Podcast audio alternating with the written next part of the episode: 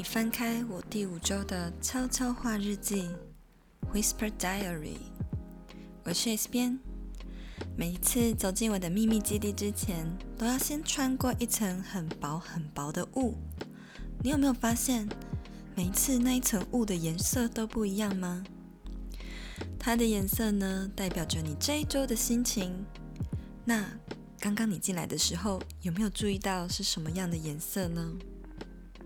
而你要不要猜猜看，我今天走进来之前看到的又是什么颜色呢？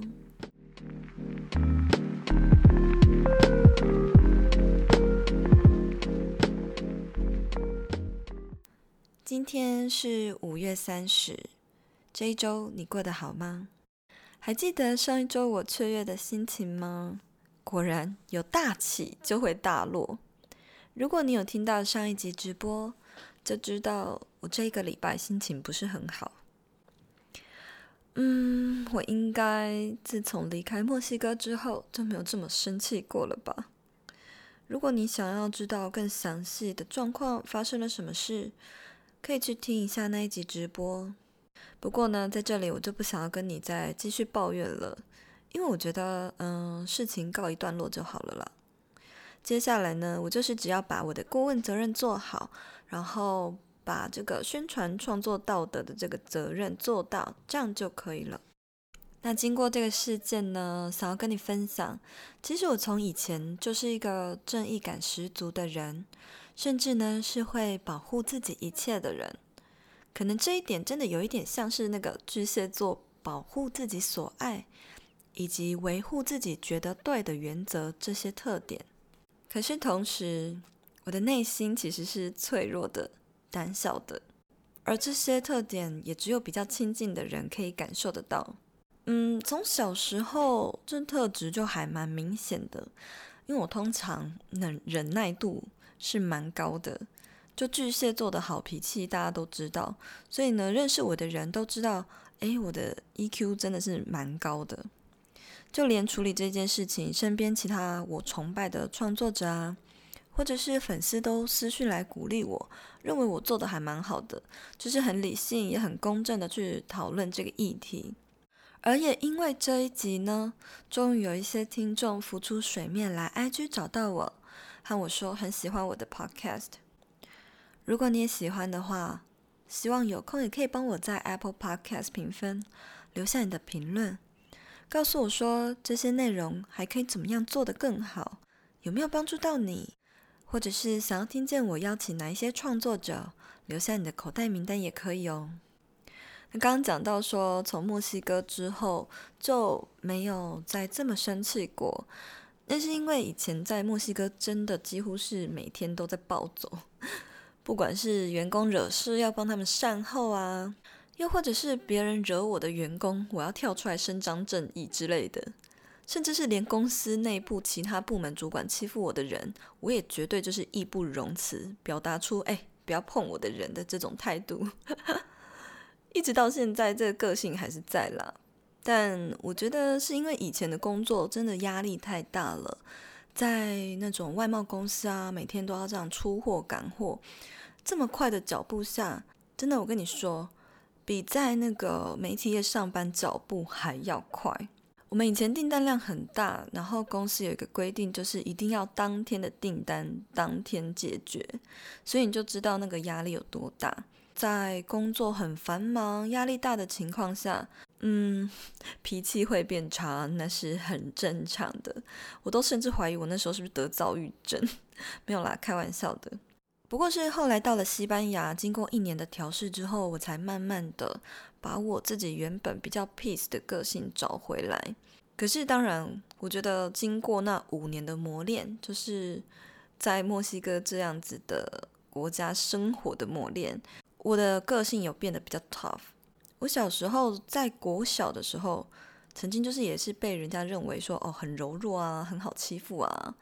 然后到国中的时候，可能就变得比较叛逆一点，但是就算个性比较叛逆一些，嗯，也不会说到处去跟人家起冲突那一种，只不过就是会去保护自己的朋友啊，或者是保护自己所爱的人啊，那一种个性。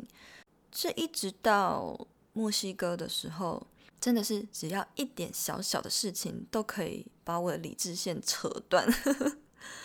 那当然了，现在的我就是有把个性找回来之后，脱离了那样子的高压环境，其实真的个性变得比较 relax 一点，已经不会再把自己推入那种那么紧绷的状态里面了。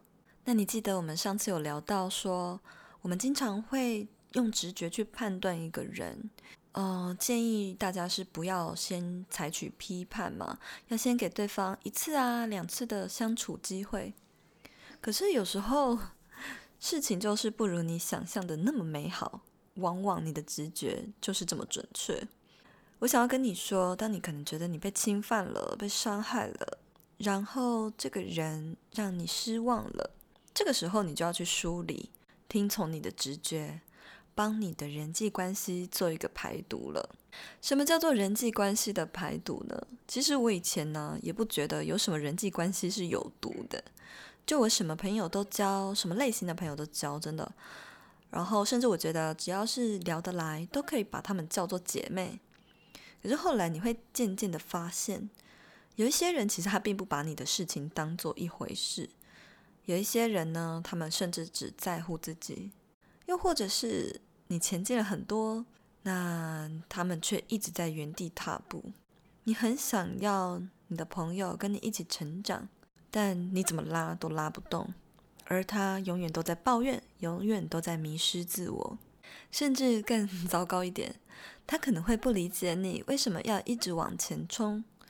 当你分享的时候呢，也不知道怎么倾听，久而久之就会渐渐的疏离了。身为女生，是不是常常就是会有这样敏感的心思呢？这样的关系是不是真的很有毒呢？那如果你已经意识到你身边有一段这样子有毒的人际关系，你可以试着去排毒。之所以会叫做排毒，就是因为这件事情可能你已经找不到解方，找不到解药，就有点像是你最后只能放血一样。所以你必须要去厘清，留下健康的关系就好。不是每一段人际关系你都要紧紧的握在手里。今天和伟霆录制讲座影片的时候呢，偷偷的跟你透露，里面有一段讲到把自己的时间空出来，好好认识自己这件事情。有一些人他很迷惘，对生活不满意，会把这些时间用荒废的休闲去填满，让他看起来好像很忙，生活很丰富、很精彩。然后呢，啊，疯狂的刷社群上的存在感，或者是说。他下班的时候呢，就会把时间安排得满满；假日的时候呢，也是疯狂的安排休闲娱乐。又或者是更惨一点，他一直沉迷于娱乐，沉迷于一种无意义的嗜好，跟不同的朋友吃饭，每天都有不同的聚会，什么社交都参与之类的。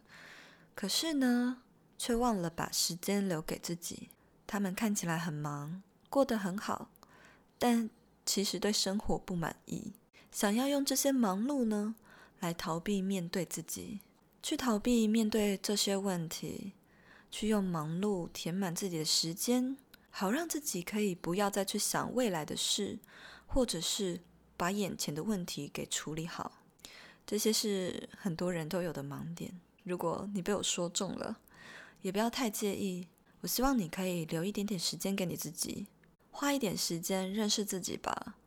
有时候一个人静下心来，喝一杯咖啡，读一本书，或者是写一篇日记，或者是认真的思考你接下来的下一步该做些什么，然后采取行动。